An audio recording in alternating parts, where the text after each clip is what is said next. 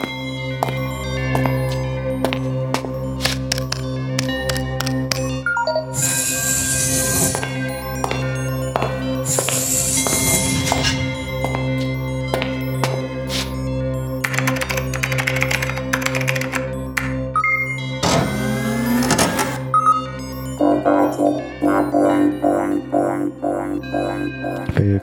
Robotiklabor, dem deutschen Podcast rund um Robotikthemen. Ausgabe Nummer 3.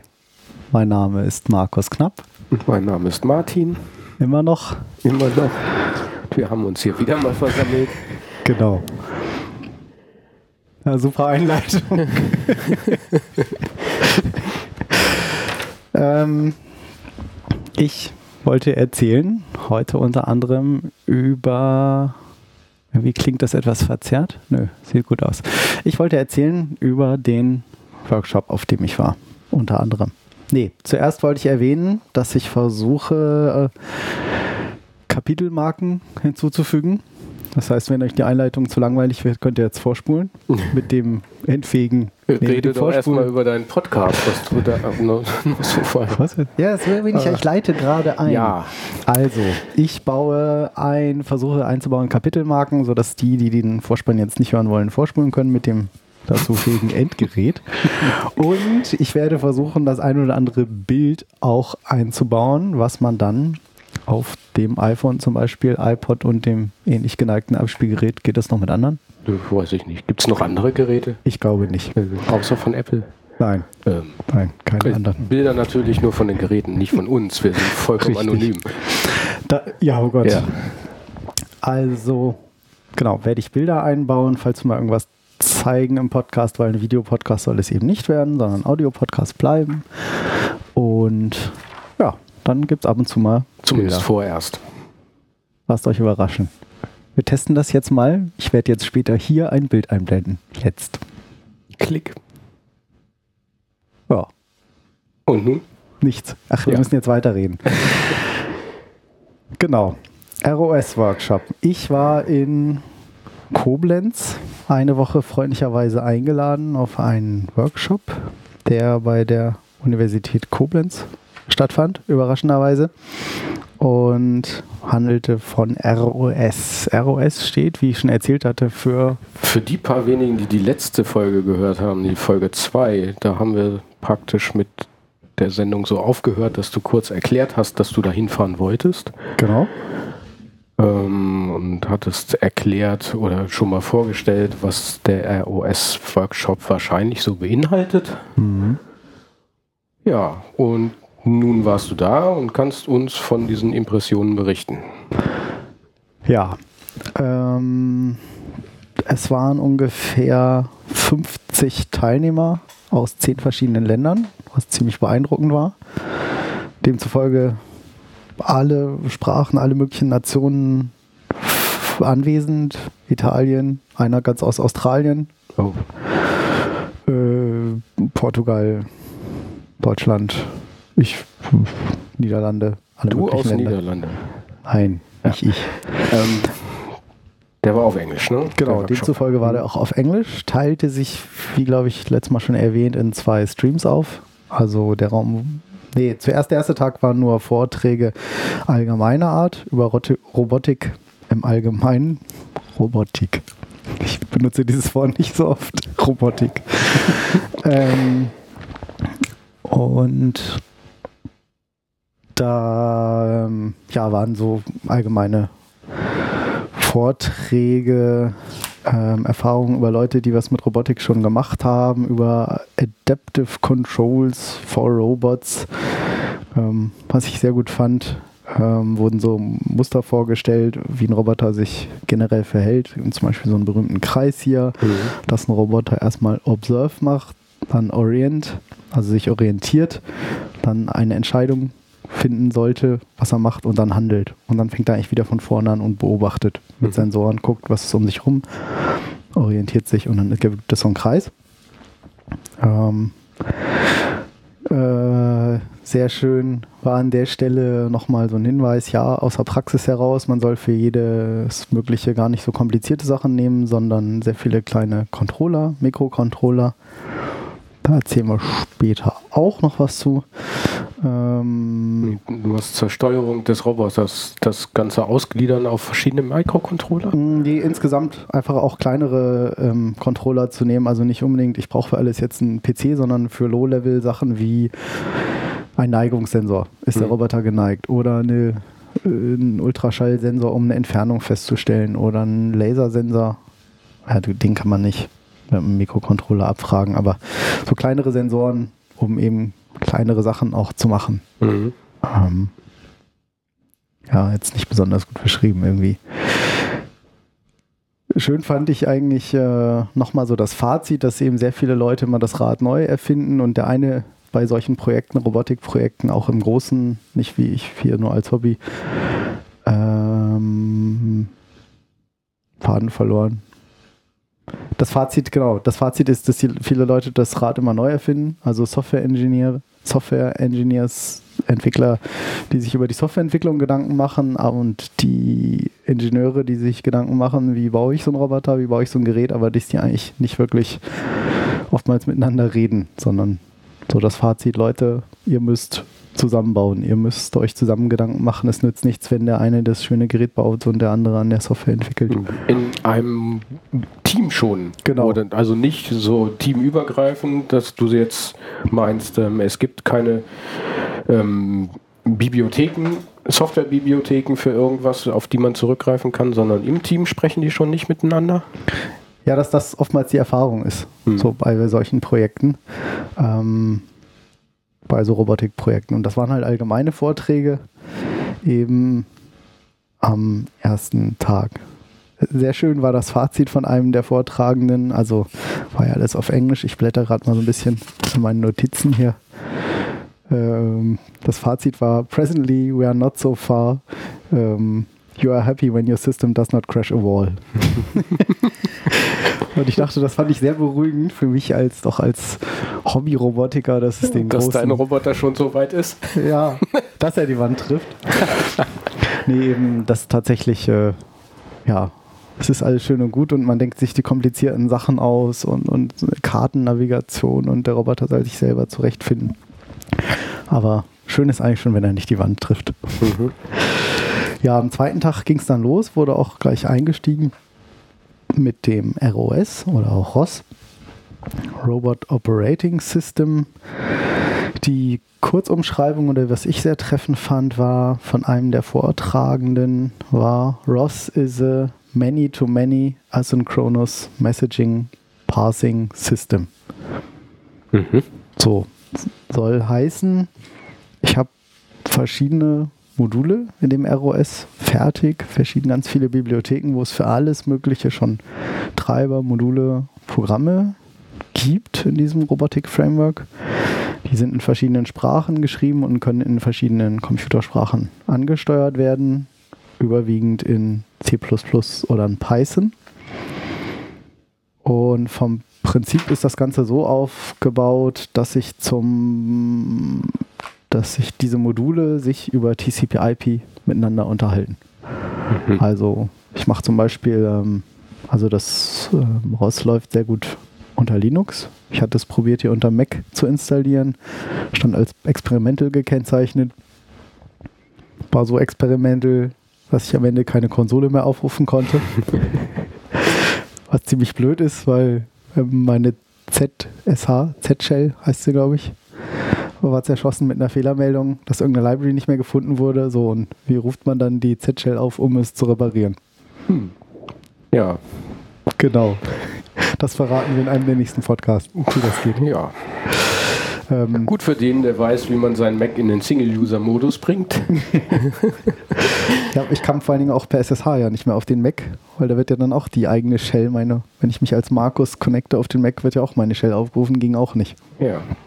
Gut. Das nur am Rande.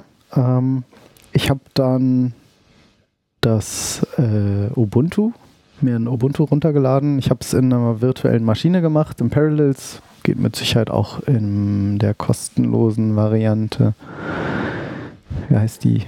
Freeware noch? Äh, VirtualBox. Ähm, VirtualBox, genau. Oder kostenpflichtig auf dem PC ist doch immer VMware genau. Ja, VMware. aber da gab es ja auch so einen Player, ne? Kann auch sein, ja. VMware Player. Aber Genau. Also wer sich VMware Fusion für Mac kostet auch Geld. Ja. Also wenn man sich das halt nicht kaufen möchte. Ja, Ähm, das einfachste für den, der es kostenlos haben will, ist VirtualBox von Sun oder heutzutage Oracle. Stimmt. Die haben jetzt auch alles gekauft. Ja. Die Meter von, die Yacht von Larry Ellison wieder einen Meter weniger. Ja, dann mal gekauft. gucken, wann die Microsoft kaufen. Stimmt.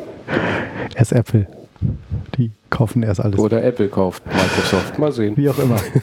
ähm, wo waren wir stehen geblieben? Wir waren stehen geblieben, genau, bei der Linux-Installation. Also für alle, die, die sich mit Linux vielleicht schwer tun und jetzt abschalten wollen und die neue Kapitel-Vorsprung-Funktion testen wollen, geht jetzt nicht. Kapitel wird später eingebaut.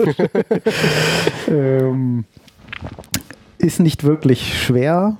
Ähm, die gerade die Ubuntu-Installation habe ich als super, super einfach erlebt. Es ist wirklich, es gibt sogar einen Windows-Installer, wo ich mir eine Windows-Setup-Exe runterlade und der dann alles weitere macht. Hm. Sogar für Parallelinstallation, also das geht ja auch. Ich kann ja ein Dual-Boot machen. Ähm, Ja, das, ich glaube, das geht sogar aus so einer virtuellen, also so einer ähm, virtuellen Partition. So ein, aus, einer, aus einer Datei unter Windows heraus. Wie aus einer Datei. Oder? Wie meinst du das? Dass man eine virtuelle Festplatte hat. Aber zumindest, es läuft auf jeden Fall von einem USB-Stick. Das weiß ich mit Ah. Sicherheit. Stimmt, das geht natürlich auch. Also kann man sich überlegen, wie man ein Linux installiert, weil meine Erfahrung war, ähm, ich hatte es nach dem Mac OS mit Debian probiert. War eigentlich die Vermutung, dass das einfach geht, weil Debian und Ubuntu da ja doch recht ähnlich sind, gleiche Pakete Mhm. oder Paketes, Paketsystem. War auch keine gute Idee. Mitten im Kursus nach zwei Tagen hat sich dann irgendwie mein Debian verabschiedet und meinte irgendwie, ja, nö, das Paket, was ich jetzt hier nachinstallieren will, hat jetzt einen Konflikt mit dem und das kann ich auch übrigens nicht lösen. Und dann? Das war extrem hilfreich. Die Rettung war ein äh, netter Portugiese neben mir, der allen Ernstes zwei Laptops mitgeschleppt hatte. Der Trend geht zum zweiten Laptop. Genau. Weil er dachte, vielleicht geht das erste nicht, ich bringe zur Sicherheit noch ein zweites mit. Und das war dann meine Rettung, da konnte ich erstmal mit arbeiten und habe dann abends bis spät auf dem Hotelzimmer dann mein MacBook noch mit einem anderen Ubuntu fertig gemacht. Um, denn hinterher hatte ich herausgefunden, also Debian ging nicht, Ubuntu installiert, ging auch nicht, weil die aktuelle Ubuntu-Version mit dem aktuellen Parallels Probleme hat. Hm. Großartig, sowas liest man natürlich immer erst hinterher. So, jetzt klingt alles so kompliziert, dass ich alle, wir alle abgeschreckt haben. Das war's mit dem ROS-Workshop. Nächstes Kapitel. Äh. Ja. Nein. Nein. Also, Ubuntu Ähm. lässt sich gleich installieren. Ähm, und dann ist die Installation von dem ROS auf der Seite www.ros.org wirklich nur vier Zeilen. Also selbst wenn man noch nie was mit Linux gemacht hat, das schafft jeder dann ein Terminal zu öffnen. Äh, Konsole, Ja. DOS-Box für die Windows-User. Vielleicht als zur Wiedererkennung, das zu installieren. So, und dann mh, bleibe ich allerdings auch erstmal auf der Konsole. Ich, ich starte dann ein sogenanntes ROS Core-Modul, was wie so ein Wächter jetzt auf TCP-IP-Nachrichten von anderen ROS-Modulen wartet. So, das heißt, ich kann zum Beispiel dann, ähm, wenn ich jetzt sagen wir mal, sagen wir mal irgendeinen irgendeinen anderen Sensor an meinen Computer schon angeschlossen habe. Ich nehme jetzt einfach halt halber mal einen Laserscanner, auch wenn das nicht gerade. Nee, es ist ein blödes Beispiel, gleich mit einem komplizierten anfangen. Sagen wir, ich habe irgendeinen anderen Sensor über die serielle Schnittstelle angeschlossen. Es gibt unheimlich viele fertige Pakete in ROS für verschiedenste Sensoren und auch Mikrocontroller, die ich dann an die serielle Schnittstelle an diesem PC angeschlossen habe oder an die VirtualBox in dem Fall, an die VMware. Virtuelle Maschine, wollte ich sagen. Ähm, und dann starte ich dieses Modul für diesen Sensor. Gibt es, wie gesagt, fertig den Code dafür schon. Und in dem Moment, wo der Sensor irgendwelche Daten ausliest, sendet er diese als TCP-IP-Nachricht innerhalb des PCs. Er published diese Messages sozusagen. Und dieser ROS-Core erkennt das und handelt das. Das Mhm. ist der eine Teil. Das heißt, jeder Microcontroller müsste dann auch ein Netzwerkinterface haben, oder wie? Die Fra das ist eine gute wer, Frage. Wer sendet die TCP-IP-Informationen ins Ja. Netz? das ist eine sehr gute Frage. Ähm, ich habe mir, weiß ich, ob ich erzählt habe, auch noch so ein Mikrocontroller-Board hier bestellt, ein Arduino. auf den werden wir auf jeden Fall nochmal eingehen. Ähm, das ist nichts anderes als ein Microcontroller-Board mit einem USB-Anschluss. Er hat natürlich kein Ethernet. Natürlich ist das mittlerweile nicht mehr, denn auch da gibt es tatsächlich schon Adapter für, mhm. dass sie dann Ethernet haben. Aber das ist nicht die Regel. Ähm, es gibt ein, in dem Fall ein Arduino-Modul, was über die serielle Schnittstelle mit dem Arduino kommuniziert und automatisch eine Umsetzung sozusagen macht von den seriellen Daten, die dort kommen und die umwandelt in eine TCP-IP-Nachricht. Mhm. Das heißt, auf der seriellen Schnittstelle. Also richtig. über ein PPP-Protokoll beispielsweise. Oder? Äh, ich glaube, das ist irgendein eigenes Protokoll. Also man, was auf der seriellen dann passiert, kann ich nicht sagen. Ganz mhm. normal irgendeine interne Kommunikation, so wie man ja auch nicht weiß auf dem USB, was da intern passiert, wenn ihr jetzt einen mhm. Drucker anschließt oder so. Also Beispiel nochmal, du schließt diesen Microcontroller an den PC an über ähm, serielle Schnittstelle, spielst dieses Programm auf den Microcontroller und wenn du dann zum Beispiel, je nachdem, was in diesem Programm auf dem Microcontroller programmiert ist. Gibt es verschiedene Beispiele. Kannst du zum Beispiel sagen, äh, immer wenn ich einen bestimmten Pin auf dem Microcontroller auf High mache, wird eine bestimmte Nachricht gepublished. Mhm. So, und da kannst du dir dann eben andere Module selber dann schreiben. Da gibt es Beispiele für, die dann diese Nachricht empfangen und anzeigen und darauf reagieren. Mhm. Also sprich, so ähnlich, wenn du jetzt irgendwie mal einen Roboter hättest, würdest du ja auch sagen, äh, ich habe einen Microcontroller, da ist ein Infrarotsensor drauf und immer wenn der Sensor, äh, nee, wenn sich dieser Sensorwert ändert oder von mir aus auch jede Sekunde, gibt mir diesen Sensorwert, der Microcontroller liest diesen Sensorwert aus, sendet den irgendwie über die serielle Schnittstelle, muss man sich nicht drum kümmern und macht daraus diese TCP-IP-Nachricht. Und ein anderes Modul, was man sich dann selber auch schreiben kann, beziehungsweise was es in ganz einfachen Beispielen fertig gibt, empfängt diese Nachricht und zeigt dir den Wert des Sensors an. Mhm. Zum Beispiel Distanz in Zentimeter. Und das ROS handelt dann auch die Schnittstelle auf dem PC. Genau. Mhm. Ähm, es gibt also ein Arduino-Modul, dem man als Parameter diese Schnittstelle mitgibt. Also unter Linux dann slash dev slash tty USB 0 oder mhm. irgendwas in der Art. Und die startet man also in verschiedenen Konsolen. Also ich mache Konsole 1 auf, wo dieser ROS Core läuft. Der muss immer laufen. Er macht dieses ganze Message Handling. Und in der zweiten Konsole mache ich zum Beispiel dieses Arduino-Modul, starte ich dort. Und in der dritten Konsole mache ich dann ähm, meinen eigenen Node, nennen sich diese Module immer, Knoten. Mhm. Ähm, und der abonniert sozusagen diese Nachricht von dem Arduino, diese, beziehungsweise diese systemweite Nachricht vom Laser, äh, vom Laserscanner, sag ich schon. Na, vom Infrarotsensor. So, und das ist eigentlich das Prinzip. Also die Idee ist ja an für sich gar nicht so schlecht. So kann man dann Zug um Zug Sachen, die sehr umfangreich werden, dann auslagern auf andere Microcontroller. Genau. Du kannst, äh, du kannst natürlich auch an einen Microcontroller mehrere Sachen anschließen. Also du musst ja nicht jetzt für jedes mhm. einen Microcontroller nehmen, aber wenn man gerade man fängt ja meistens nee, klein je nachdem, an. wenn, wenn der, die Computerleistung dann nicht mehr ausreicht für alles, dann kann man mhm. eben relativ einfach Teile auslagern auf andere Recheneinheiten. Genau. Wenn du jetzt sagst, du hast einen Microcontroller, der mit irgendwas sehr Intensivem beschäftigt ist, weiß jetzt gerade kein Beispiel. Ähm, könntest du jetzt einen anderen sagen, der sich nur um die Sensoren kümmern soll. Mhm. Und vielleicht einen zweiten, der zum Beispiel nur die Motorsteuerung macht, so als Prinzip. Denn du kannst eben Nachrichten nicht nur empfangen, kannst natürlich auch umgekehrt auch sagen, äh, bei dem und dem Ereignis sende eine Nachricht an den Microcontroller und dann setzt er ein Bit auf High und dann schaltet sich ein Motor an oder ein Blinklicht an oder ein, ja, sowas. Und da gibt es Unmengen von Modulen, wo ich echt überrascht war, auch für fertige Robotikplattformen schon. Das ist jetzt eher in, für den professionelleren Bereich dann schon, gibt es so eine Pioneer-Plattform für zigtausend Euro. Das ist halt so ein gewisser Standard. Sechs mhm. Räder dran, vier, sechs Ultraschallsensoren drauf, Odometrie gleich dabei. Also sprich, der Roboter weiß, wie viel Zentimeter er sich vor und zurück bewegt. Das ist immer recht hilfreich, wenn man navigieren will. Denn der Roboter weiß ja immer nicht im Raum, wie weit ist er vorwärts, wie weit ist er zurückgefahren. Und das war dann auch was, was wir dann am, ich glaube, am, also am Anfang haben wir erstmal Grundlagen programmiert, so einen sogenannten Talker programmiert, also einen ROS-Node, der eben die ganze Zeit äh, im Sekundentakt eine Nachricht versendet. Irgendwas, Hello World, mhm. so per TCP/IP. Und dann ein Listener, der eben genau diese Nachrichten empfängt genau, und dann auch darauf dem, reagiert. Genau, man, man subscribt sozusagen die Message von diesem Node namens Talker. Mhm. Kann man noch folgen, oder? Ähm, und dann zeigt der dann in einem anderen Konsole dann immer die empfangenen Text an, mhm. der natürlich immer der gleiche ist, aber das kann auch eine Uhrzeit sein und ähm, ja. Und Oder eben irgendwelche Sensorparameter dann, ja? genau, aber erst kamen eben diese Grundlagen. In der Praxis. Genau, genau.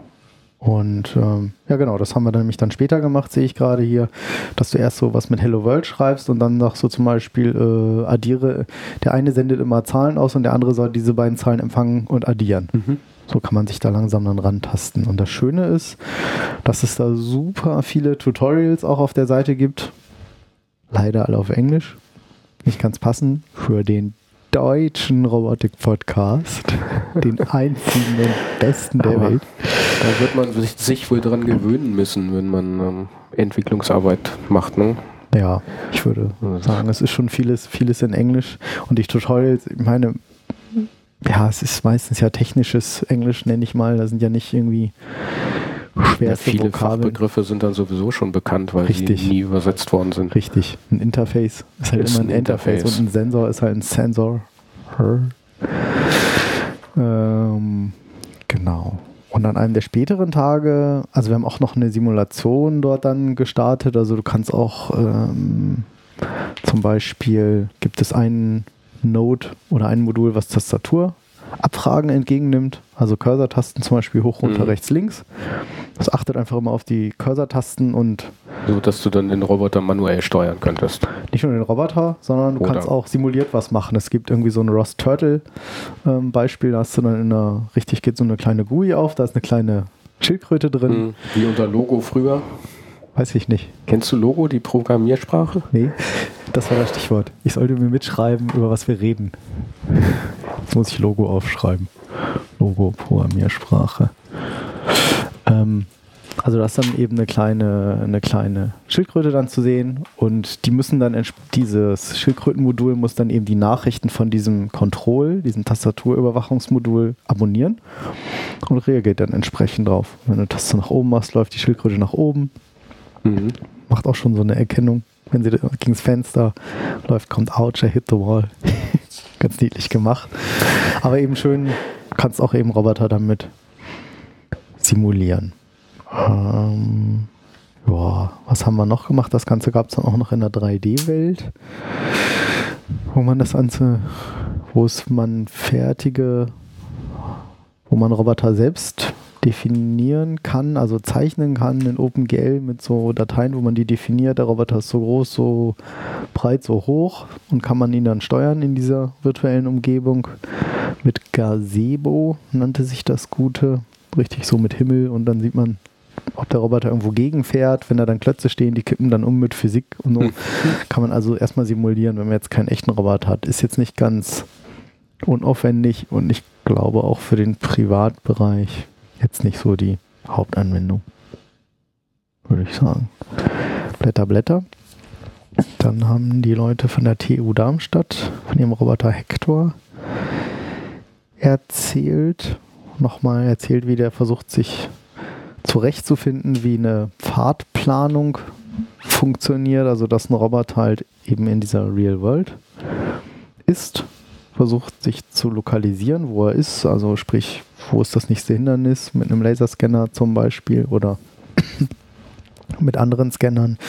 Äh, wo sind die nächsten Hindernisse? Rechts, links, vorne, hinten. Dann äh, macht er eine Pfadplanung und äh, bewegt sich ein Stück und dann geht es eigentlich wieder weiter. Also dann macht er halt wieder, wo bin ich, wo, sind, wo ist ein Hindernis, weiter bewegen. Also er macht immer erstmal eine grobe Planung, was weiß ich, ich will gerade ausfahren und dann kommen immer kleine Schritte. Okay, ich bin ein Stück gefahren, nirgendwo gegengefahren, wo ist jetzt ein Hindernis? Ein Stück gefahren, nirgendwo gegengefahren, weiterfahren. Mhm. Das ist diese Eventschleife, die du am Anfang schon erwähnt hattest. Richtig. Genau. Sense, Plan und Act. Nochmal ein anders Die TU Darmstadt benutzt dieses ROS-Framework. Ja, die benutzen das ziemlich, ziemlich ausgiebig. Und wir haben dann später, ähm, das war dann unsere Aufgabe in einem der späteren fortgeschrittenen Tage, dass wir eben Roboter dort zum Testen bekommen hatten.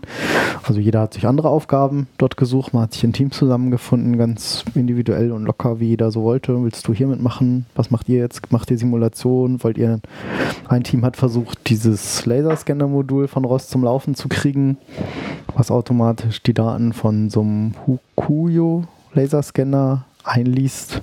Das ist im Laserscanner im, Achtung, Low-Cost-Bereich, weil die gibt es ab 1000 Euro.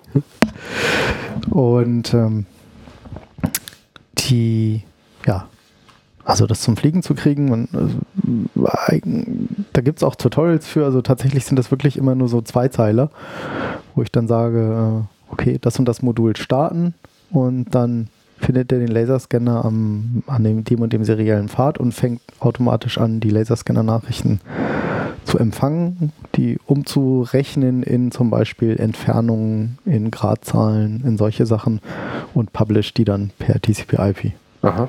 Dann Da gibt es schon ein fertiges Modul für. fertige Module Sehr schön. für verschiedenste, also alles auf der Seite mal nachsehen, ros.org.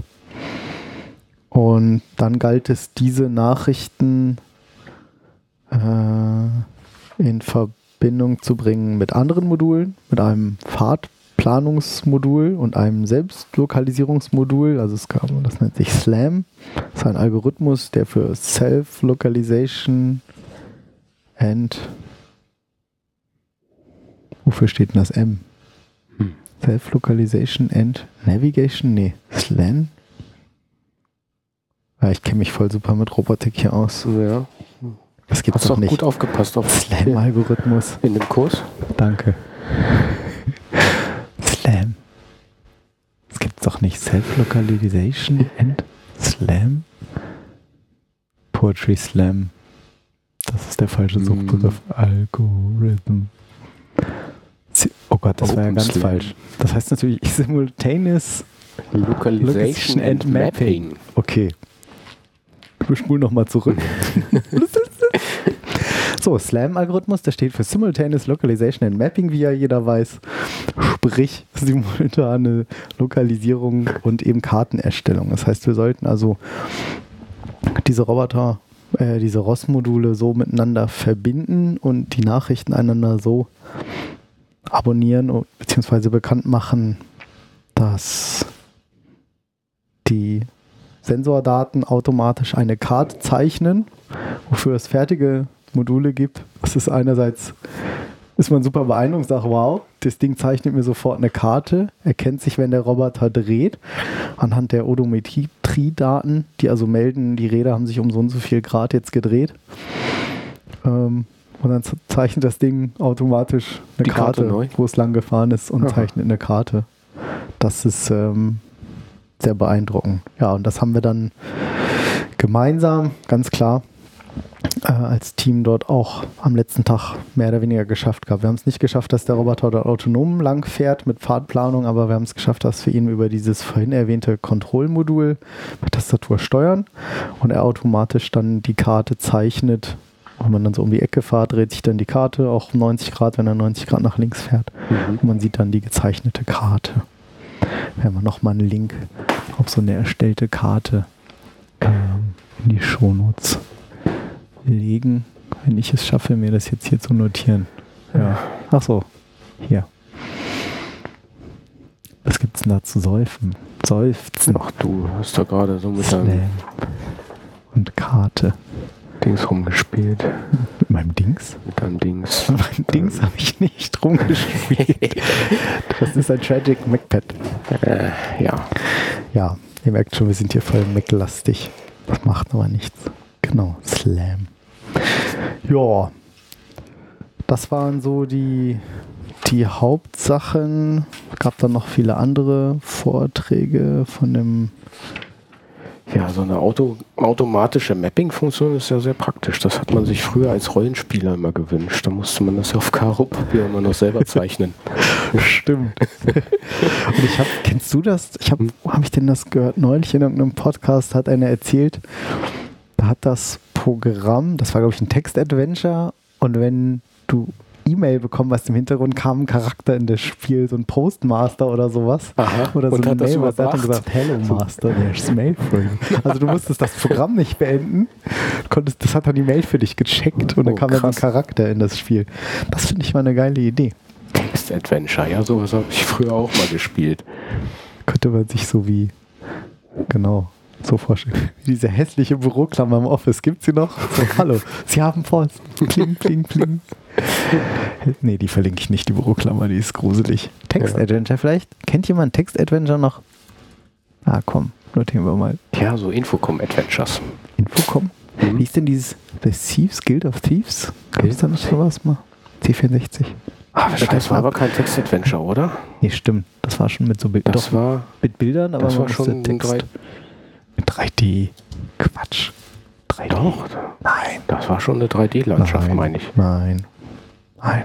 Nein, nein, nein. Ich meine ja mehr die Infocom-Adventures. Per Anhalter durch die Galaxis und Zorg 1, 2, 3 und so diese Geschichten. Das sagt mir jetzt nichts. Es gibt ja noch so Infocom-Adventure-Interpreter für alle möglichen modernen Computerplattformen. Okay. Dann kannst du dir mal Infocom? angucken. Infocom. Wie schreiben die Genau so, ja. So? Infocom Adventure. Ah, okay. Ja, willkommen in der Steinzeit. Hm. Danke für diese hervorragende Überleitung.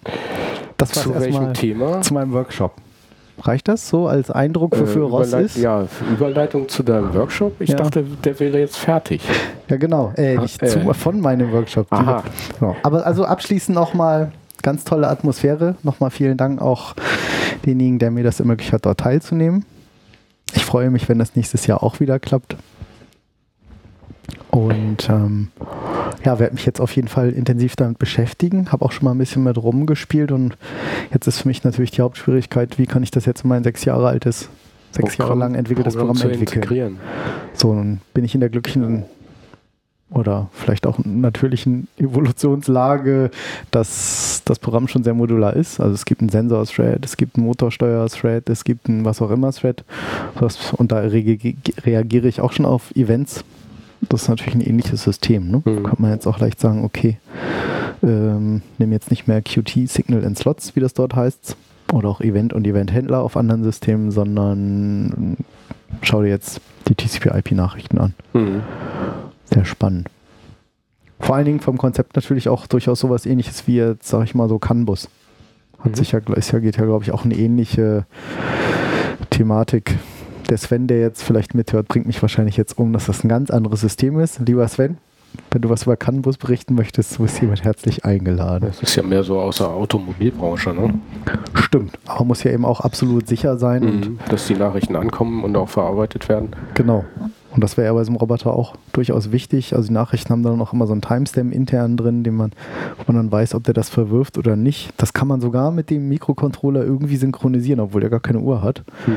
Habe ich gelesen, dass der einmal die Uhrzeit vom PC irgendwie kriegt und dann irgendwie so wie so ein Counter, so ein intern immer mitzählt und weiß, jetzt bin ich noch im Sync oder nicht. Mhm. Das ist ja immer sehr wichtig, denn ni- nichts ist, ähm, nichts ist älter als die, die Sensordaten von vor Mhm. Einer Minuten oder Mikrosekunde. Aber das war auch ein schönes Zitat. Wie war denn das noch von dem Workshop? Dass das ja eben alles Realtime-Systeme sind. Und wenn sie dann simuliert haben, dann passierte oftmals nicht so. Ich so irgendwas geklickt, so, "Hm, jetzt fährt er nicht los. Okay, er müsste jetzt losfahren. Und dann meinte einer der, einer der Leute dort irgendwie, ja, Realtime-System heißt eben nicht, dass es ein schnelles System ist. Sondern dass es eben nur ähm, in der garantierten Zeit auf irgendein Signal reagiert. Ne? Richtig, richtig. Aber nicht, dass es schnell ist. Und das Mhm. ist tatsächlich, man denkt natürlich bei Realtime immer an instantan sofort da. Aber das ist tatsächlich ein Unterschied. Ja, aber Überleitung war ein schönes Stichwort.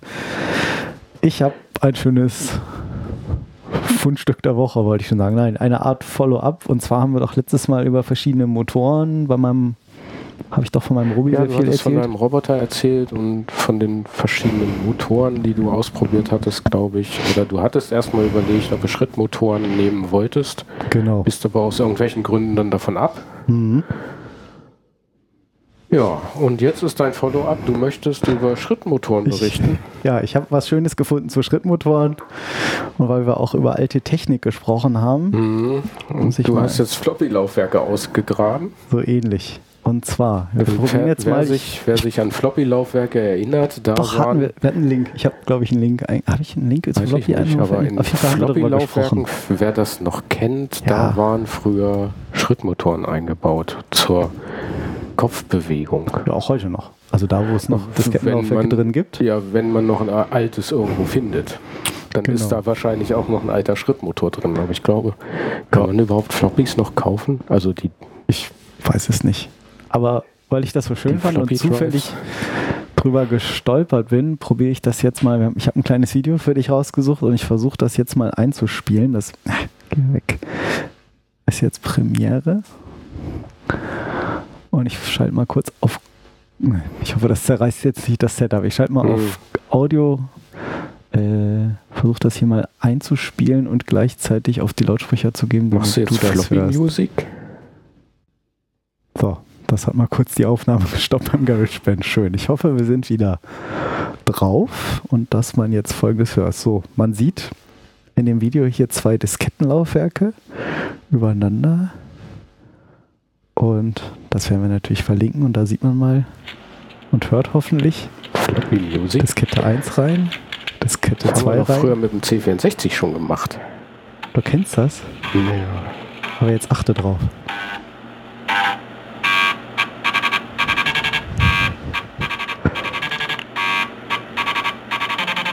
Achtung.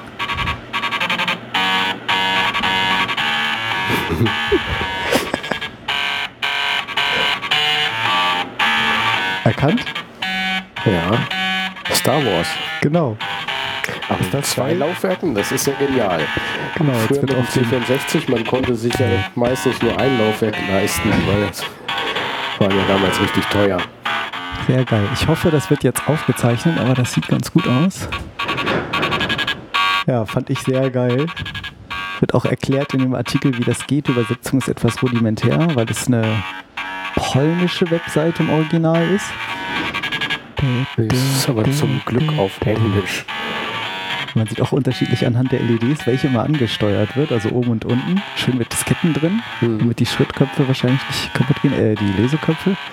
Und das Ganze angesteuert über einen Microcontroller. Ich nehme mal an, so ein Atmel-Microcontroller. Sehr schön. So, das war das. Follow-up mit Schrittmotoren. So, das war das. Schrittmotoren. Sehr Ja. schön. Und vor allen Dingen kann man das. Also ich habe wirklich überlegt, das nachzubauen. Ich finde das so kultig, diese Floppy Disk Drives. Aber wir hatten früher immer Angst um unsere Diskettenlaufwerke. Welche? Ähm, na gut, ein C64 60 hatte ich damals nie. Ich äh, kannte das aber von den Dingern. Und äh, später für einen Amiga gab es auch solche Programme, die mit dem Floppy-Laufwerk Musik machten. Stimmt. Und, Für C64 auch. Amiga war ja damals auch ein richtig teures Gerät. Und eine Floppy, also ein Floppy Drive hat damals 500 Mark gekostet. Mark. Da Ostmark. D-Mark sogar. Oha. In Ostmark wahrscheinlich unbezahlbar. Stimmt. Das war wirklich, das war Das echt ja dann nur im. Intershop. Für, Jetzt für hör auf, das kann ich nicht. ostdeutschen Freunde. So. Hallo? Hallo? Ja, da hat man dann immer nur mal ganz kurz angehört und dann das auch ganz schnell wieder ausgemacht, damit das Laufwerk heile, heile blieb. Wir haben das immer durchlaufen lassen. Ich fand das cool. Ja, auch so. Ja gut, aber ich habe den C64 auch schon für 300 Euro bei Aldi gekauft. damals. 300 Euro Hm. Oder Mark? D-Mark. Nee, neun. Wann war die Euro-Einführung? 2002, Okay, da D-Mark. gab es dann keinen Tatsächlich C64 D-Mark, mehr. 300 Mark. Stimmt. Ja, klar. Stimmt. Euro-Einführung. Ja, cool. Ja, Was haben wir noch an spannendes Thema? weiß ich auch nicht. Spannenden. Oder Ähm, haben wir überhaupt spannende Themen noch? Nö, eigentlich nicht. Vollkommen unspannend. Ein? Kollege von mir ist letztens Segway gefahren, hat sich dabei dann den Arm gebrochen. Quatsch. Also Was eigentlich sagt man ja, dass die Dinger vollkommen unfrei, unfallfrei bewegbar wären. Ähm, unfallfrei hat er das. Ding auch bewegt, nur beim Absteigen ist er hingefallen, weil er dann eben nicht nach hinten abgestiegen ist, sondern zur Seite. Ja, das ist der Bruchlager typische da. Fehler. Ich habe eine Stadttour in, hier in Hannover gemacht. Man Drei kann das auch in Touren Hannover machen. Ne? Er hat das in Braunschweig gemacht, da kann Supergeil. man die Dinge auch leihen. Ja. Also für den, der sich so ein Ding nicht kaufen kann, weil die ja immer noch relativ teuer sind. Interessant Man, ist, man kann oder das erstmal ausprobieren will, äh, ob ihm das überhaupt gefällt. Vorm der kann sich, kann sich so ein Segway erstmal leihen für eine Stunde oder so und Mhm. kann damit durch die Stadt heizen. ich habe ähm, Ähm, gehört, die oder? sind. Entschuldigung. Ja, nee, ich glaube, so teuer sind die eigentlich gar nicht. Also früher haben die ja mal irgendwie, ich sag mal, 15.000 Euro oder irgendwie so, glaube ich mal Ja, ich meine auch so Preise, Preise Oder in Erinnerung 20 zu oder haben, so. zwischen 10.000 und 15.000 Euro. Genau. Und ähm, die sind eigentlich gar nicht mehr so teuer. Ich glaube, vom Materialwert so diese Dinger, die sind natürlich hochwertig dann aufgebaut, ja auch schon mit, mit was weiß ich, Schutzblech und hast nicht gesehen. Ich meine, dass die jetzt bei 5000 Dollar oder 5000 Euro liegen, aber es gibt nur einen Importeur. Mhm. So. Und der verkauft sie hier für irgendwie, ich glaube, 8000 Euro. Ungefähr die günstigste Variante. Und ähm, ja, dann hast du natürlich dort auch Service und alles mit drin, Ersatzteile. Und wenn du sie halt da nicht kaufst, dann hast du halt ein Problem. Dann hast du die Garantienleistung nicht. Dann Genau. musst du dich selber drum kümmern. Mhm. Der hat halt ein Monopol. Die, ähm, die Legende kennst du oder die Geschichte mit dem Segway-Erfinder neulich, die durchs Netz ging? Ähm, der ist gestorben, glaube ich. Oder was meinst Ja, du? und wie? Ähm, da hatte, glaube ich, einen Segway-Unfall. Genau. ist, aber, ist aber nur die halbe Wahrheit. Also es ist nicht der Segway-Erfinder, der tatsächlich äh, gestorben ist durch einen Segway-Unfall. Das wäre schon schlechte Propaganda. Aber sondern der sondern es war- ja, so ähnlich, genau. Einer der Investoren hat Hm. sich einen Prototypen ausgeliehen und meinte irgendwie damit ein paar Runden drehen zu wollen am Wochenende. Ich meine, die Techniker wussten, warum es ein Prototyp ist.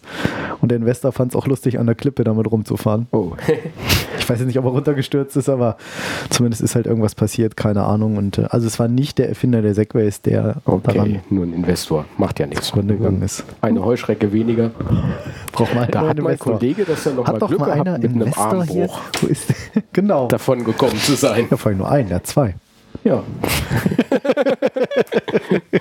Clip. Über Arm dran. Als Arm ab. Aber warum reden wir darüber eigentlich im, im äh, Roboter-Podcast? Hat Ja, weiß ich nicht. Weiß ich auch nicht. Erzähl mal, was ist denn, also für die, die den Keine Segway Ahnung. nicht Hat kennen? das Ding äh, Schrittmotoren? Wahrscheinlich eher nicht. nee, das sind normale Elektromotoren. Ja. Aber vielleicht kannst du noch ein paar Worte verlieren darüber, was für die, die den Segway jetzt nicht kennen. Also Segway schreibt sich S-E-G-W-A-Y. Ich weiß gar nicht, wofür es steht. Das ist, glaube ich, ein Weiß ich auch nicht, ob das Kunstwort, einfach ne? nur ein Kunstwort ist. Hm, ich weiß nicht, habe ich noch nie nachgeguckt. Oder Die allwissende Müllhalde weiß Ja. das. Segway Personal Transporter, sagt Wikipedia. Das ist tatsächlich ein Eigenname. Segway PT, früher HT für Human Transporter. Ein elektrisches, angetriebenes Ein-Personen-Transporter mit nur zwei auf derselben Achse liegenden Rädern, zwischen denen die beförderte Person steht. Mhm.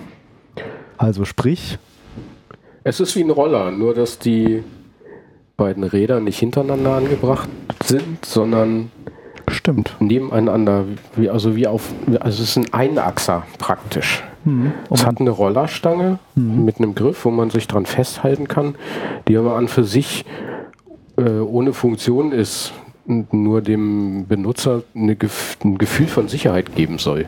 Jein. Also von der Fahrweise ist es ja so, dass, also das Besondere an dem Segway eben, wenn man, wie man sich vorstellen kann, wie auf einem Einrad, wenn man jetzt Einrad fährt, Kinder kennen das, meine Nichte macht das ziemlich gut, ähm, muss man ja die ganze Zeit balancieren. Vorwärts, rückwärts, vorwärts, rückwärts, damit man nicht hinfällt. Und das gleiche macht der Segway ja auch. Der Segway hat eben Sensoren drin, die die Lage erkennen, den Winkel. Also im Prinzip, ich sag mal, ob diese Stange, die dort senkrecht hoch steht, ob sie gerade oder schief ist. Ja, aber es ist nicht die Stange an sich, sondern es ist die Plattform, auf der man steht. Ne? Stimmt. Also im Prinzip würde es auch ohne diese Stange funktionieren. Genau, ich meine, Prototypen wären auch ohne diese Ja, Stange stimmt. gewesen. Du hast recht. Genau, das Man ist ja. hat dann eben nur damit der Benutzer ein Gefühl von Sicherheit hat, äh, diese Stange mit angebaut. Das stimmt. Und für alle, die das irgendwie, das. Es ist, ist wie, wie ein Griff, also wie ein, wie ein Fahrradlenker oder wie bei einem Roller, so eine Lenkstange. Stimmt. Nur, dass man nicht wirklich. Doch, man lenkt darüber, wenn man die nach rechts Ja, aber das, dreht. das machst du im Prinzip mit Verlagerung des Körpergewichts. Die Stange selbst ist ja starr auf dem Gerät montiert. Echt? Ja. Nee, wenn man die Stange nach rechts, leicht nach rechts, meine ich, geneigt hat, fuhr der, drehte der sich nach rechts. Ja, klar. Also das Gewicht verlagern, nach Gewicht nach vorne verlagern, ist das Ding fährt los. Gewicht, also gerade stehen ist, das Ding steht auf der Stelle, balanciert. Also nicht so hibbelig wie so ein Einrad, wo man drauf selber sitzt, sondern das merkt man kaum. Das ist ja die ganze Zeit vor und zurück sozusagen ganz minimal sich bewegt. Und nach hinten, sogar wenn du dich nach hinten lehnst, bremst du, wenn du vorher gefahren bist. Wenn du vorher stehst, fährt das Ding sogar rückwärts.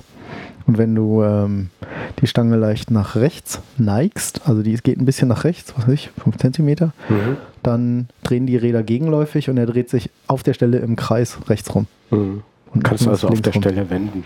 Genau. Mhm. Super wendig das Ding.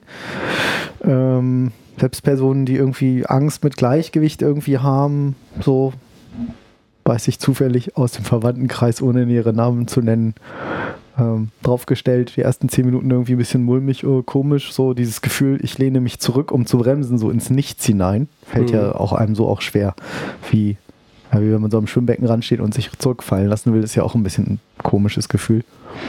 Dann ähm, bremst er halt. Und ähm, also selbst Personen, die da irgendwie Angst haben mit Gleichgewicht oder so, da passiert normalerweise eigentlich nichts. Man muss halt immer bisschen aufmerksam sein, wie auch beim Radfahren. Ne? Wenn ich irgendwann anfange, Blödsinn zu machen, ah, ich kann ja freihändig fahren Ja, und unaufmerksam dann ist liegt man doch irgendwann auf der Genau. Schnauze. und nicht über die Seite absteigen, immer nach hinten. Weil Ja, sonst Armbruch. Genau. Ja. Und das Schöne ist, ähm, wer sich schon immer mal gefragt hat, kann man das nicht auch selber machen? Kann man. Und dafür habe ich mal was vorbereitet. Hat nämlich tatsächlich sich jemand selber gebaut. Spielen wir mal das Video ein. Ich weiß jetzt nicht, ob das rüberkommt. Ich schalte mal kurz wieder um auf den anderen Kanal. Hm. Das hat nicht funktioniert. Sehr schön. So, Artikel nennt sich DIY Segway. Also Do it yourself. Do-it-yourself Segway. Und ich spiele das mal an. Hello, my name is Petter Forsberg and today I'll show you my latest creation. So, jetzt packt er hier aus seinem Kofferraum auf, aus dem Auto. Zwei Räder rausgeholt mit Plattform. Mhm. Kinderwagenräder. Ja, Lenkstange. Zack. Lenkstange da reingesteckt. Bisschen festgeschraubt. Werdet ihr dann auch sehen im Video. Jetzt kommen auch so ein paar Federn an die Seite, rechts und links vom Lenker, für dieses Hin- und Herbewegen, Mhm. links, rechts. Jetzt wird ein kleiner Schalter umgelegt, in einer winzigen Zentimeter großen Box, draufgestellt Und und losgefahren. losgefahren. Ja, und wie man sieht, guck, da sieht man auch, ne? nach rechts bewegt er die Stange, jetzt fährt er ein bisschen nach rechts. Mhm. Und wenn er die Stange nach links macht, genau, oder jetzt sogar auf der Stelle, umgedreht und wieder zurück. So, jetzt hat er noch mal, fährt, macht er noch mal ein bisschen Show, fährt hier auf irgendwelchen, Brücken. genau, auf irgendwelchen Dreht sich im dreht sich die Kreis. ganze Zeit im Kreis. Mhm. Und der Clou ist, das Ding hat er gebaut für 300 Euro. Wow. Wie man sieht, sehr, sehr stabil. Der steht sogar mit einem Bein nur nur drauf und fährt rückwärts. 300 Euro zu 8000 Euro beim Generalimporteur, das ist ja doch schon ein Unterschied.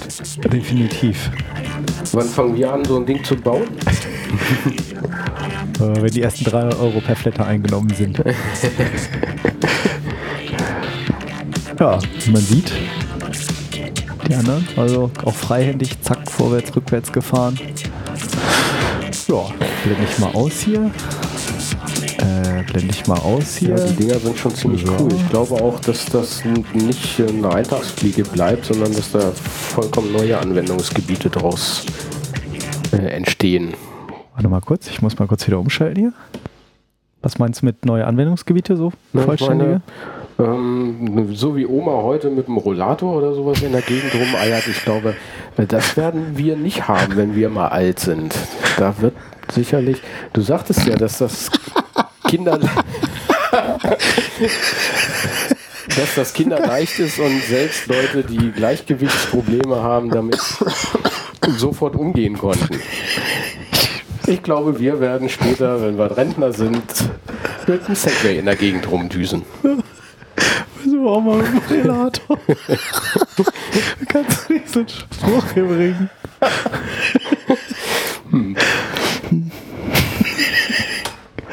Ja, Nicht? so einfach wie das zu löten ist, nimmt auch mal noch mal den Lötkolben in die Hand. Ja, und äh, Ja, so ein Segway auf Krankenschein ist doch cool. fertig. Ja, Für 300 Öcken. Zack. Wir Klick. sollten eine Firma gründen. Kunden, die diesen Segway gebaut haben, haben auch dieses Modul geschafft. Ja, trotzdem hast du mir jetzt aber immer noch nicht beantwortet, was das in diesem Robotik-Podcast zu suchen hat. Nichts.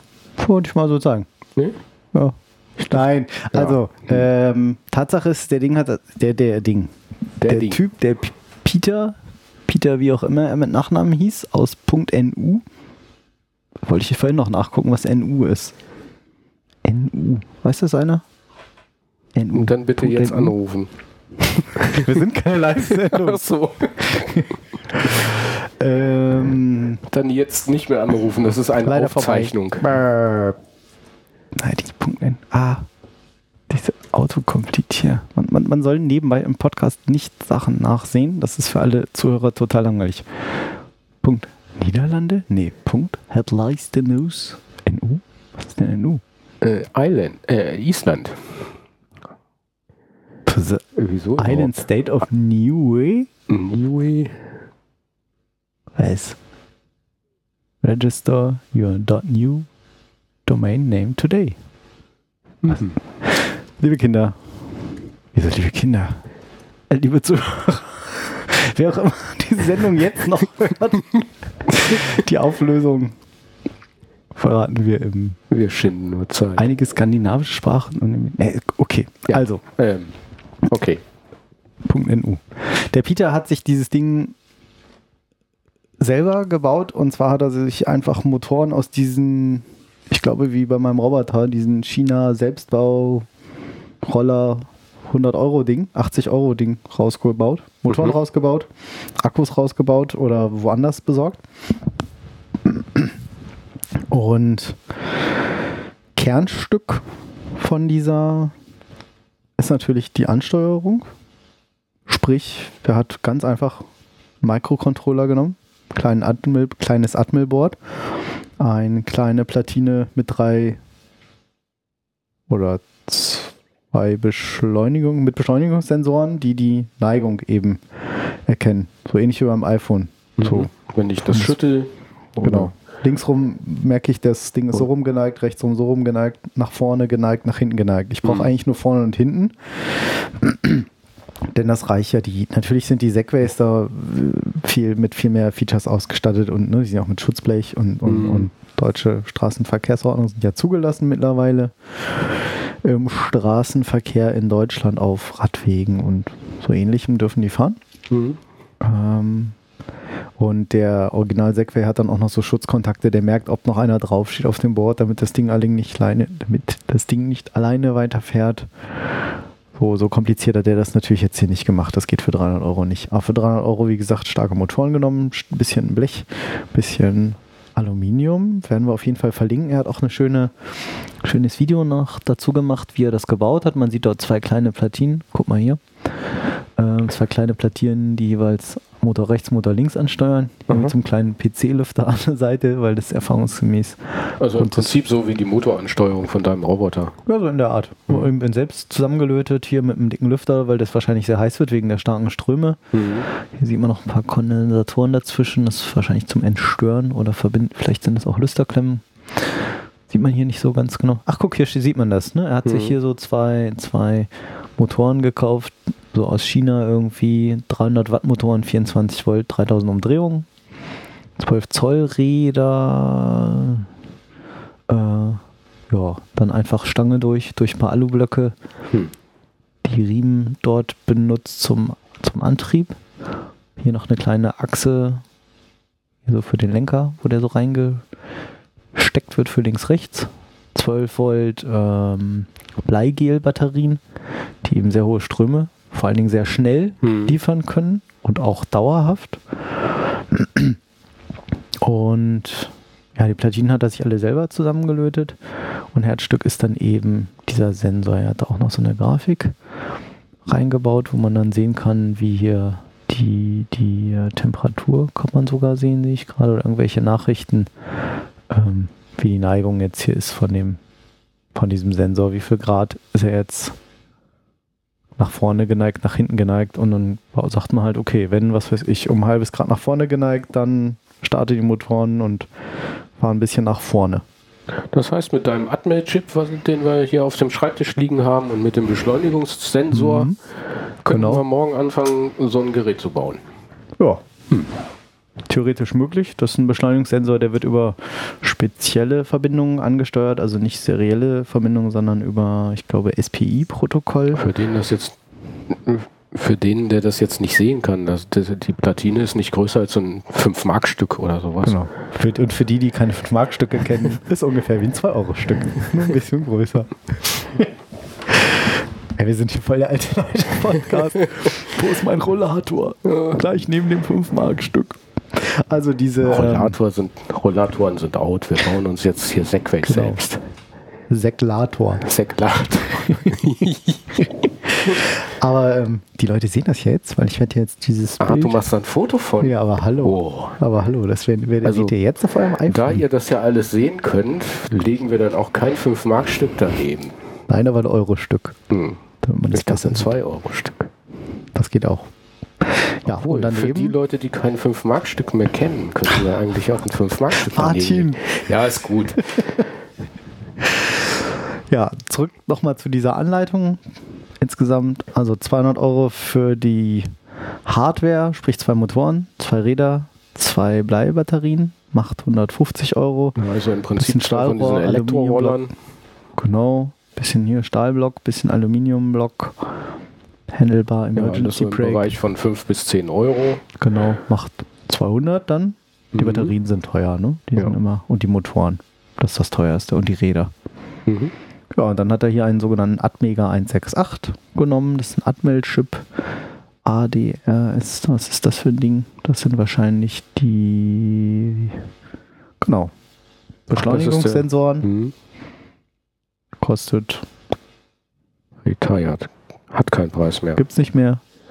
Aber das ist egal. Ja, aber Da er hat verschiedene. Gesamtkosten für die Elektronik nochmal mit 100 Euro angesetzt. Genau. So, hier die Motortreiber, MOSFET, Gate Mhm. Driver, Capacities, Double Layer, Voltage Regulator, LED und eine Batterie noch für die Elektronik. Empfiehlt sich immer als, als Tipp, wenn man die Möglichkeit hat, gerade bei so starken Motoren immer zwei getrennte Stromkreise zu nehmen. Beim kleinen Roboter ist das sicher vernachlässigbar, der irgendwie mit 5 Volt rumfährt oder 9 Volt.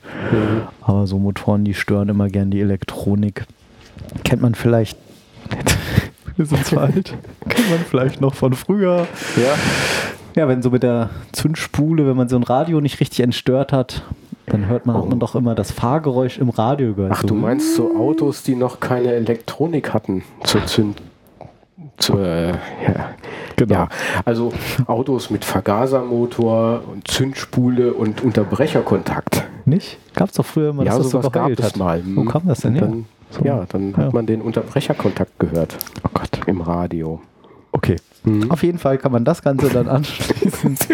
den Unterbrecherkontakt. Wenn ihr den noch nicht gefunden habt für diesen Podcast, den Unterbrecherkontakt, dann freuen wir uns, dass ihr immer noch dabei seid. Ihr könnt also diesen, das Ganze dann anschließen an so ein Atmel-Board. Hat er eben, wie gesagt, er hat selber gemacht. Ich habe mir hier mal so einen kleinen Arduino, ein kleines Arduino-Board bestellt.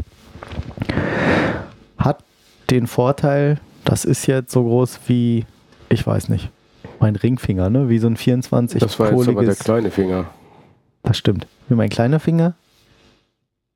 Ja, das ist der kleine. Hm. Ähm, Also im Prinzip so groß wie ein 40-poliger Dill-Chip. Genau, oder weniger So noch. Oder ungefähr. 24. 24 Weiß ich nicht. Warte mal, 2, 3, 4, 5, 6, 7, 8, 9, 10, 11, 12, 13, 15, 30. Ja, ja, 30 ist ja auch egal. Ja, so irgendwo Irgendwie dazwischen. 24, 30 poliges äh, äh, IC hat den Vorteil, es ist gleich fix und fertig ähm, bestückt. Also diese Arduino-Boards gibt es natürlich in verschiedenen Ausführungen. Ähm, findet man alles auf der leider auch englischen Seite arduino.cc. Arduino ist ein italienischer Name, weil dieses Projekt irgendwie mal in Italien entstanden ist. Ich glaube, dass irgendwie Studenten waren, die, die, die eine preisgünstige, einfache Mikrocontroller-Plattform erschaffen wollten, mit der sozusagen jeder ganz schnell was anfangen kann. Also Mhm. ohne, dass man groß programmieren können muss und wissen muss, was muss ich hier irgendwie Register setzen und Bit- und Byte-Maskierung und das ist immer eine sehr hohe Einstiegshürde für viele. Und das ist, sie haben damit einen Standard geschaffen, ähm, ein kleines Board,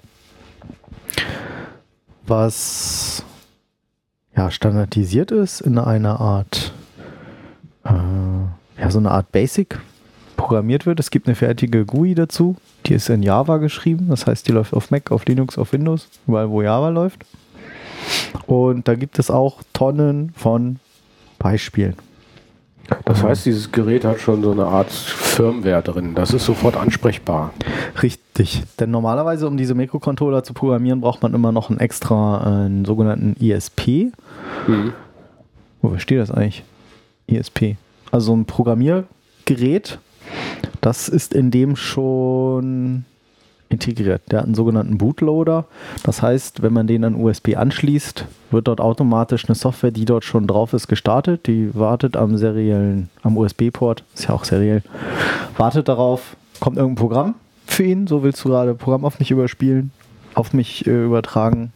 Wenn das der Fall ist, dann macht er das, flasht sich selber bis auf den Bootloader-Bereich und dann ist die Software drauf. So, und das sind wirklich äh, ist ein Einzeiler oder ein Zweizeiler eine LED zum Blinken zu, zu bringen. Gibt dort immer zwei Programmschleifen, die ich dort habe in diesem Arduino-Code. Einmal eine Setup-Schleife, wo ich halt sage, dieser Pin ist jetzt ein Ausgang oder ein Eingang. Wenn ich jetzt sage, oder sagen wir einen Ausgang, hier will ich eine LED anschließen.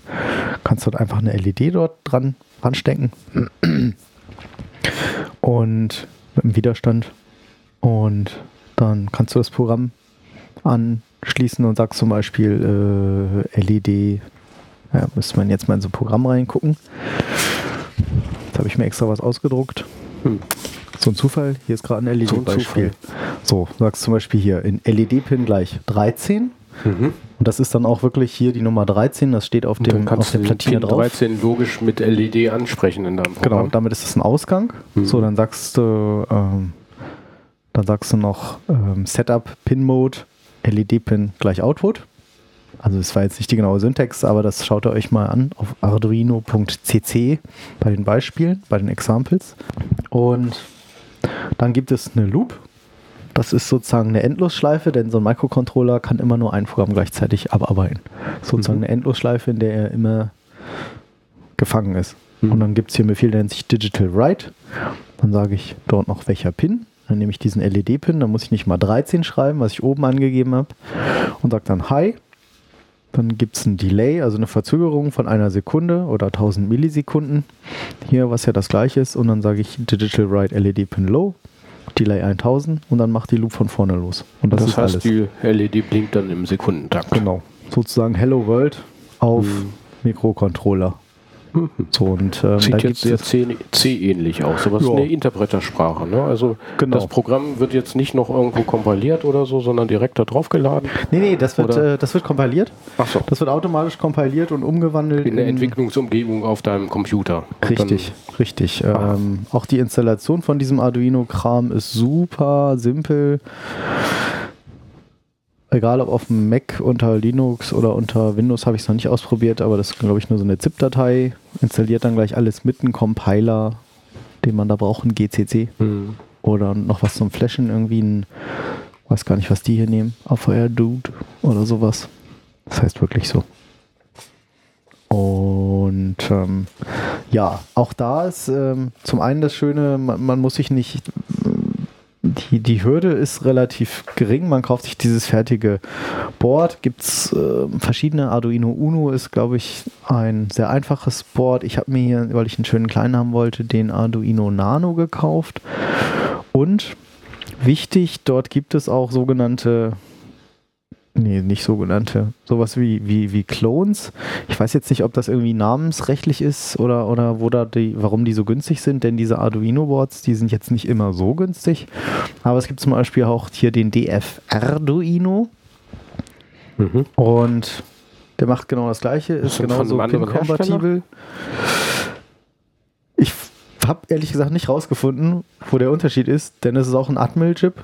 Im Gegenteil, der hat sogar statt 16 KB hat der 32 KB Speicher. Ähm, hat hier, wo steht's? 16 Megahertz. Genau, Arduino Nano Board habe ich hier genommen. Das hatte den Vorteil, das hat gleich einen USB-Anschluss fix und fertig drauf mit einem Wandler. Also der wird sofort so vom PC erkannt und kann angeschlossen werden und läuft dann hat und hat auch über die 5 Volt äh, über den USB-Anschluss gleich seine Stromversorgung. Ich kann auch eine externe dranhängen, wenn ich will. Muss ich aber an dieser Stelle jetzt nicht. Ähm, also extern ist ja manchmal einfacher, wenn man jetzt das Ding irgendwo einbauen will. Kann da eine 9 Volt Batterie ran, weil er gleich einen 5 Volt Spannungsregler auch schon mit drauf hat. Kann ich einfach Batterie ranklemmen und dann läuft der. So, wenn ich jetzt hier USB, Sehr gerade kein, praktisch. kein USB-Kabel da, aber kann man sich, glaube ich, soll ich mal ranstecken? Ja. Oh, USB-Kabel. Was meinen die Untiefen hier? Da. Das sieht gut aus. Schepper. Mal gucken, was jetzt mit der Aufnahme passiert, wenn ich jetzt diesen Arduino ranstecke. ja, die ist jetzt leider gelöscht. Das ist nicht lustig. So, zack, Ah, leuchtet. leuchtet sogar. Macht jetzt aber nichts Besonderes, weil das letzte Programm, was ich glaube ich da drauf gespielt habe, mal weiß ich gar nicht mehr. Werde ich jetzt nicht starten, weil ich habe das mit dem Arduino getestet unter Linux und ich werde jetzt nicht die VirtualBox hochfahren, wenn hier unsere Aufnahme mit GarageBand läuft. So, ziehen wir mal wieder ab. Zack. Aber wenn ja jetzt das Blink-LED-Programm hier drauf gespielt wäre, würde er halt sofort. Also der Microcontroller startet sich und dann blinkt Mhm. es, läuft das Programm. Frosch im Hals. So. Ähm, Genau, also ich habe das Board genommen und dieses, komischerweise war dieses der Arduino Board. Jetzt habe ich überhaupt nicht mehr mitgeschrieben, über was wir geredet haben. Das ist großartig. Arduino. Mm. Dieses der Arduino Board kostete 25 Euro, so wie es hier ist. Hat von den Anschlüssen her, wie ich schon sagte, 16 KB Speicher, hat es gleich einen USB-Anschluss fertig. Kriegt darüber gleich die Spannung, wenn man will. Mm, Hat ja seriellen Anschluss. Logisch, da geht der USB dran. Dann hat es 1, 2, 3, 4, 5, 6 PWM-Anschlüsse, Pulsweitenmodulation. Haben wir in der letzten Sendung schon gesagt, dass wir Ja. das nochmal erklären wollen. Machen wir nächste Sendung. Dann hat er, genau, 14, ja genau, er hat insgesamt 14 digitale I.O.-Pins, also 14 Ein-Ausgänge, mit denen ich irgendwas machen kann. Einen Mhm. Sensor anschließen kann, einen Tastor anschließen kann, eine LED anschließen kann. Zum Beispiel so ein 3D-Sensor oder 2D-Sensor, XY-Beschleunigungssensor, Mhm. über den wir vorhin sprachen. Sechs davon können PWM. Er hat acht analoge Pins. Oh. So, also Eingabepins, das heißt, ich kann zum Beispiel irgendeine Spannung dort messen, die anliegt. Nicht irgendeine, meistens von 0 bis 5 Volt. Ja, die anliegende am besten. Genau. Mm, I Quadrat C kann er noch das, und SPI, das erklären wir auch ein anderen Mal, sind halt spezielle Sensoren, die nochmal, also nicht wie serielle, sondern die werden halt anders angesteuert. Auch drei Kabel oder zwei Kabel, aber eben andere Kommunikation. Mhm. Das führt jetzt an der Stelle. Und ist das jetzt ein. Arduino, den du da gekauft hast, oder ist Genau. das dieser DRF? Das ist der, dieser DRF-Duino, die sind aber Mhm. komplett, Und der Ach so. Preisunterschied? das war irgendwie die Hälfte fast. Aha, Also das heißt, irgendwie ein 40 Arduino Euro- kostete fast 50 Euro. Ja, irgendwie 40 Euro, glaube ich. Mhm. Und der kostete jetzt 25 Euro. Habe ich mir, glaube ich, bei lipoli.de bestellt. Ähm, Gibt es natürlich auch überall. Ich habe hier einen genommen, der hier in der Nähe war. Ein Händler. Und das lief alles super reibungsfrei. Hintergrund war ich, dass ich ein Kumpel wollte was ansteuern und ich gesehen habe, 25 Euro, so will ich, bestell Okay, ich mir auch. will ich auch haben. genau. Freunde, die das bestellt haben, haben auch da gleich ein mitbestellt. Und ähm, ja, und damit habe ich tatsächlich dann auch gleich dieses Rostzeugs getestet, habe dieses Arduino-Modell getestet und das lief komplett auf Anhieb drauf gespielt. Das heißt, du hattest diesen Baustein auch dabei? Nee, das habe ich dann hier hinterher im Nachgang Ach so. getestet, weil ich Mhm. jetzt überlegt habe, was machst du jetzt mit diesem Rostzeugs? Kann ich jetzt nicht meine ganze Software umschreiben? Und das ist jetzt ein schönes Ding, um das im Kleinen zu testen. Ne? Ich habe jetzt hier irgendwie acht Pins, wo ich sagen kann, gut, ich tue jetzt so, als wäre da mein Motor angeschlossen, mein Mhm. Roboter, da meine LED. Kann also auch erstmal sofort loslegen, experimentieren, äh, einen Taster anschließen. Wenn was passiert, den Taster, dann passiert am PC was oder geht eine LED an, aus. Ähm, ja. ich kann Servos anschließen. Über Servos können wir auch nochmal was erzählen. Mhm. Was eigentlich so ein Servo macht, was ich damit machen kann, kann man schon auch missbrauchen als kleine Motoren von Roboterantrieb zum Beispiel. Servos, du meinst jetzt die aus dem Modellbau. Hm, genau.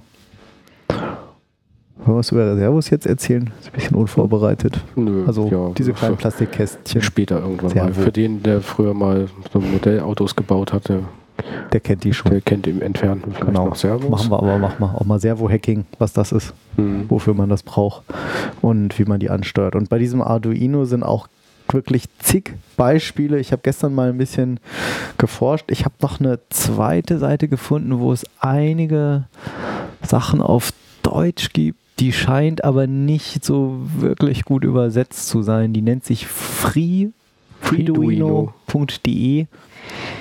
Hm, Da gibt es auch ein Wiki. Es gibt deutsche Artikel, das scheint mir alles nicht immer so hundertprozentig auf den aktuellen Stand zu sein. Ich habe hier mal durch die, gibt ein Arduino-Tutorial von der berühmten Lady Ada, wer schon mal von ihr gehört hat. Ähm, und dann gibt es hier Lektion 0, was, wie sieht ein Arduino aus? Natürlich jetzt alles amerikanische Fotos mit amerikanischer Stromversorgung. Das ist ja noch eine größere Bauform. Genau, das ist ja einer der größeren. Da sieht man schon, das ist jetzt nicht SMD, der ist hier einfach so noch on, on Dings geliefert, on top. Der Vorteil bei diesen größeren Boards ist, du siehst hier oben diese Buchsenverbindungen auf beiden Seiten, so Mhm. 20 Pins, und da gibt es sogenannte Arduino Shields dafür. Und diese Shields sind eben beliebige Erweiterungen für den Arduino, wo ich andere Hardware-fertige draufstecken kann. Mhm. Zum Beispiel äh, ein Shield mit irgendwie 40 LEDs Mhm. kannst du dir so eine Art Display mitmachen. Mhm. Das ist halt für. Testzwecke viel einfacher zu Genau. handeln als Genau. hier deine offenen Pins. Ja, du musst genau, du musst ja nicht dran rumlöten, du Mhm. kannst ja einfach so auf irgendein so ein- auf irgend so ein- also die mein meine ja, hat ja diese auf so ein Experimentierboard oder so, dann kannst du vielleicht auch mit Genau, diese Breadboard. das Ganze. Ja, genau. genau, diese Breadboard Dinger, ähm, das geht bei dem hier jetzt nicht, da machst du es umgekehrt, weil da steckst du die Platinen, die Shields dann auf dieses Mhm. auf die Pins Arduino drauf. Board drauf. Ja. Bei meinem ist es so, dass man den äh, ähm, dass man den auf ein, ein, ein Breadboard eben steckt. Und dann da noch irgendwelche Widerstände oder sowas, weil er eben so schön klein ist. Ich wollte halt einen kleinen Arduino haben. So, und ähm, was man aber auch hier jetzt schon sieht in diesem deutschen Freeduino-Seiten, wenn ich jetzt hier auf Seite 2 gehe, sieht noch ganz kompliziert aus, die Installation, Lektion 1, lass es blinken. So, jetzt fehlen hier schon irgendwelche Bilder, Verzeichnis unter Windows. Äh, Hm. Da fehlen jetzt schon die ganzen. Ja, das ist irgendwie auch sehr, sehr, nicht sehr liebevoll hier überarbeitet. Das ist ein bisschen kaputt. Nee. Sagst, Also Arduino.cc übersetzt. Ja, es, ist, es scheint auch, nee, nicht, nicht schlecht übersetzt, sondern die Seite scheint irgendwie schlecht. Ich weiß nicht, ob sich da im Moment keiner mehr, ja, zuletzt vor zwei Jahren und 28 Wochen überarbeitet. Hm. Also Freeduino vielleicht nicht ganz so gut. Wenn ihr eine Internetseite wisst, wo die ganzen, wo das ganze Arduino-Zeugs von arduino.cc, wo das, das ja die Originalseite ist, wenn ihr die wisst, dann schreibt es in die Kommentare, dann verlinken wir das mit rein. Mhm. Ja, also sehr schön, ne? Get- Getting Started wird hier erklärt auf der Arduino-Seite. Äh, was brauche ich? Windows, Mac OS, Linux, Environment, Troubleshooting. Und dann kann ich unter Learning.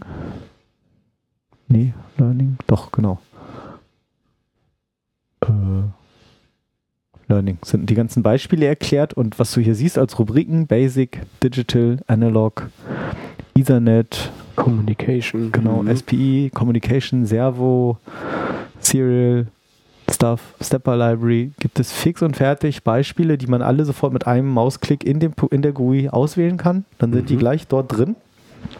Also startest die, diese IDE, diese Entwicklungsumgebung in Java und dann klickst du irgendwie auf äh, ja, was Jetzt hat er also schon fertig eine Programmlibrary und ich kann Genau. Also die Programme sind dann gleich als Beispiel mit einem Mausklick so analog read serial.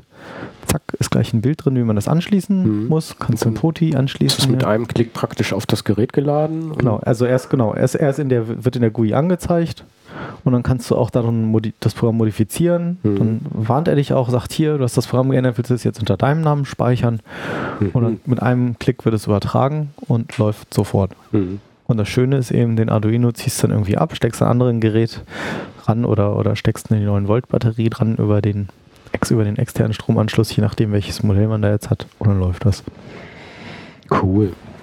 Also vor allen Dingen eben auch im, ja, im künstlerischen Bereich. Ne? Irgendwelche Künstler, die irgendwelche Installationen machen wollen und sagen, ich will hier mal ein bisschen Motoren, soll sich was bewegen, soll was blinken, soll was leuchten, soll was, wenn ich meine Hand bewege, soll ein Ton rauskommen, der soll sich verändern. Kannst du per Abstandssensor, Ultraschallsensoren, Infrarotsensoren, gibt es alles fertige Beispiele, wie man die mit einem Microcontroller einlesen kann. Ich muss mich nicht in das 250 Seiten Atmega 2560 Handbuch rein. Ich blicke schon in die dicken Ordner da. Ah ja, hier ist ein ganzer Ordner bei dir. Genau. Das ist jetzt auch einer der großen Atmegas, der kann schon sehr viel Ja. und ist auch ein bisschen komplexer, aber auch die kleinen, ich glaube, selbst für diesen, diesen kleinen Arduino, wie hieß er? 168, genau, 168 oder 328, ist jetzt nur die Speichergröße, 16 oder 32 KB, war das Handbuch, glaube ich, oder das Referenz. Äh, waren irgendwie, glaube ich, 150 Seiten oder 120 Seiten Oh. wo alles erklärt wird. Und diesen ganzen Quatsch wollte ich gerade sagen, diese ganzen Sachen kann man sich zum Einstieg eben erstmal sparen. Man findet leichten Einstieg. Und in der Regel ist es ja so, wenn man dann irgendwann weiß, okay, jetzt will ich mehr, dann schaut man sich eben um und geht zum Beispiel auf die Seite microcontroller.net, auf die wir letztes Mal schon verlinkt haben und guckt ihm danach, was passiert denn im Hintergrund. So, Mhm. was steckt in diesen fertigen Funktionen? Wie, wie, wie, was passiert dort, wenn ich sage LED Digital Write? wa- Was passiert da? Was wird da aufgerufen? Ähm, Und wie kann ich das selber machen? Ähm, Was sind Interrupts? Solche Geschichten. Ich weiß gar nicht, ob das hier überhaupt behandelt wird, Interrupts. Weil das meiste so schon fertig geht. Hm. Ja, Ja. das war ein doch schon recht ausführlicher Ausflug zum Arduino. Haben wir sonst noch Themen? Wir haben über ROS gesprochen, Follow-up haben wir gesprochen, den Arduino. News, Ja, irgendwie Haben wir diese Woche keine Woche? bei den News angelangt. genau. News Ja. gibt's keine, Nö. fallen diesmal aus. Und Flatter, wer hat die Kamera gewonnen? Weiß ich nicht. Keiner. Keiner. Das hat Hat keiner uns keiner geflattert. Nein. Das ist keiner. Traurig, oder? Ja, Naja, so ein liebe hört, Leute, denkt hört dran, uns ja doch keiner. wir machen, wir wollen ja nicht um Geld betteln, aber gebt uns all euer Geld. Spendet. Nein, ähm, Ja, dann wird das mit das unserem Selbstbau-Segway ja auch nichts. nee, erstmal nichts. Erstmal nichts, müssen wir noch warten. Aber es möge doch jeder im Hinterkopf behalten. Das ist hier Freizeit und ein kostenloses Projekt. Und wenn ihr es am Leben halten wollt, blätter doch mal. Kann man Geld und Liebe in einem Mausklick verschenken. Flatterst du deine Frau eigentlich auch? Die wird nicht geflattert. Ach so. Genau. Die hat Migräne. Hm. Ja. Ich denke, für heute reicht es. Ja, denke ich auch. Wir haben ja schon wieder fast anderthalb Stunden geschafft. Oh ja, tatsächlich. Dann ähm, versuche ich mal die Aufnahme zu stoppen und beim nächsten, bis zum nächsten Mal. Ja, tschüss. Robotiklabor. Tschüss. Tschüss.